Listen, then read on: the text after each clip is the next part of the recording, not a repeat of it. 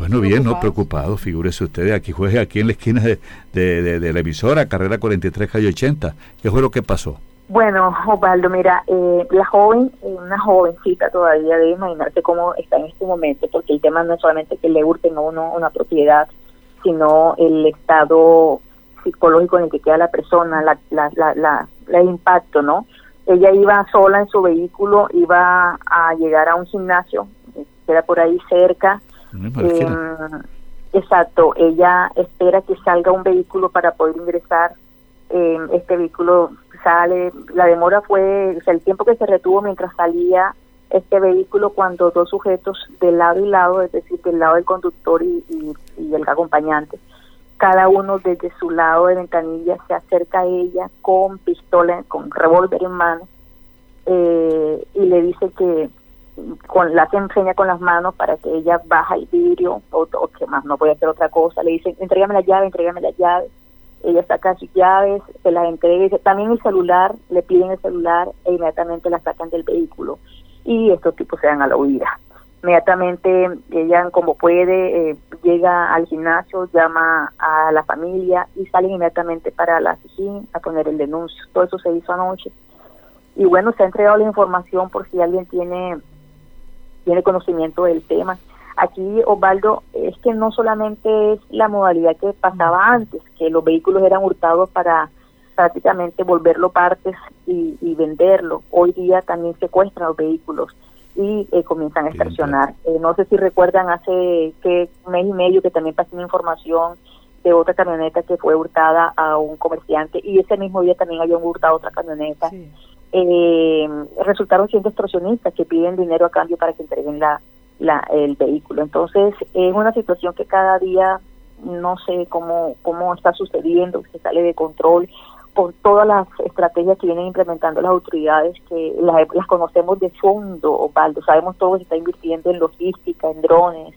helicópteros, en, eh, personal de inteligencia, pero eh, yo vengo insistiendo en lo que desde hace ya en septiembre le dijimos al alcalde, hay que revisar todo el sistema de justicia, no se trata todos los días de generar una noticia donde decimos capturamos a X, Y o cuántas personas, sino qué pasa después con la captura. Y ese sí es un llamado, una invitación que hago a los medios de comunicación que puedan empezar a averiguar qué pasa con las personas que capturan día a día, cuánto realmente se van a la calle otra vez por vencimiento de términos, por los tres mil razones que se da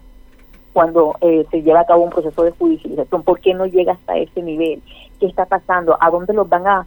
llevar si al final aquí en la ciudad hay hacinamiento en las cárceles? Entonces, si realmente está funcionando la ley de seguridad ciudadana donde decía que no se permitía la reincidencia, Osvaldo. Y no, mire, el caso, el caso Jenny del conductor de Sobusa que fue atracado y que valerosamente debió eh,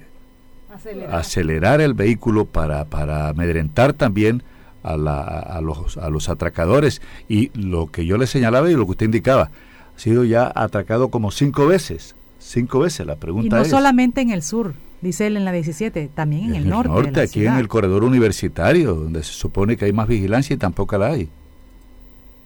Mire, Osvaldo, que hace poco también me comentó eh, una persona que eh, iba conduciendo por la 21 con la Morillo, algo así, pero iba subiendo. Eh, y eh, 21 o 18, no me acuerdo ahora, em, iba con el hijo. El hijo le dice que se tenga un momento que iba a comprar algo en un ARA que está por allí. Eh, o un, bueno, disculpe que el nombre del, del, establecimiento, no recuerdo ahora el nombre. Y el hijo se baja eh, a este se le olvida colocar el seguro del carro porque prácticamente no se iba a demorar nada. Tomó su celular para hacer una llamada y de repente el tipo llega, le abre la puerta y se trata de montar al carro. Este tuvo un reflejo, una reacción, un reflejo como llama uno y lo que hizo fue que como el carro no lo había pagado, aceleró, así como pasó lo del bus y este tipo queda tirado, no alcanza a subirse dice que fue, fue su, lo, que, lo que reaccionó, o sea, la forma como le, dio en la mente en ese momento a reaccionar, si no se le sube al carro y hoy no estuviera contando la historia del que el vehículo lo tiene. Esto está pasando mucho a, diario y esos son los casos que conocemos, porque hay muchos que no se dicen. Así es, hay gente que no denuncia por temor a que lo vayan a involucrar y lo que usted mencionaba que es tan importante, Dina, en la ley de seguridad ciudadana si se está cumpliendo, si se está haciendo efectivo lo, las sanciones que iban a ser mucho más fuertes y mucho más duras en el caso de personas reincidentes, en el caso de personas que tengan armas de fuego. ¿Qué está pasando con eso? Sería bueno el análisis, como usted lo menciona, eh, y además de eso que no podemos tampoco eh, sustraernos de lo que pasa, además de los robos y el tema de extorsión el tema de extorsión que también sigue siendo uno de los pilares fundamentales de esta delincuencia, que no es el robo a mano armada, como usted lo menciona, que es también aquellos que piden y que extorsionan por una camioneta o el que llega al establecimiento y le como lo que pasó en Soledad, que la policía dice no, que no era por extorsión, sin embargo, eh, están hablando unos panfletos, así que sigue vigente este accionar de los delincuentes en el departamento del Atlántico, Dina. Les cuento el caso de extorsión, es que ese es como en mi pan diario, digámoslo así, es lo que tengo que, yo le comentaba también a, un colega eh, que eh, de pandemia para acá, entre la pandemia y las extorsiones y, aires, el tema de energía, me he convertido prácticamente como en psicóloga, en psicóloga de los comerciantes, a tratar de calmarlos todos los días, a ver cómo se hacen las cosas. Nada más, eh, hace una semana larguita, como 10 días, una comerciante me llamó para decirme que eh, por segunda vez la habían llamado para extorsionar, que ella se asustó, que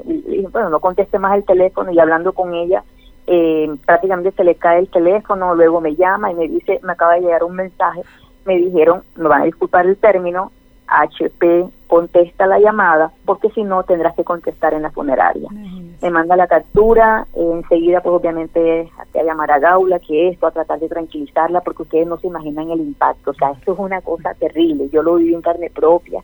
eh, a mí también me extorsionaron en su momento y es una situación de una angustia horrible que uno ya no sabe ni dónde meterse. Entonces, esto está pasando a diario, a pesar de todo, como les digo, conozco de base toda la, la, inversión que se está haciendo en logística, en telecomunicaciones, en drones, en helicópteros, en personal de inteligencia, que el problema aquí no es tema policía, hay que revisar qué está pasando con, ese, con esta ley de seguridad.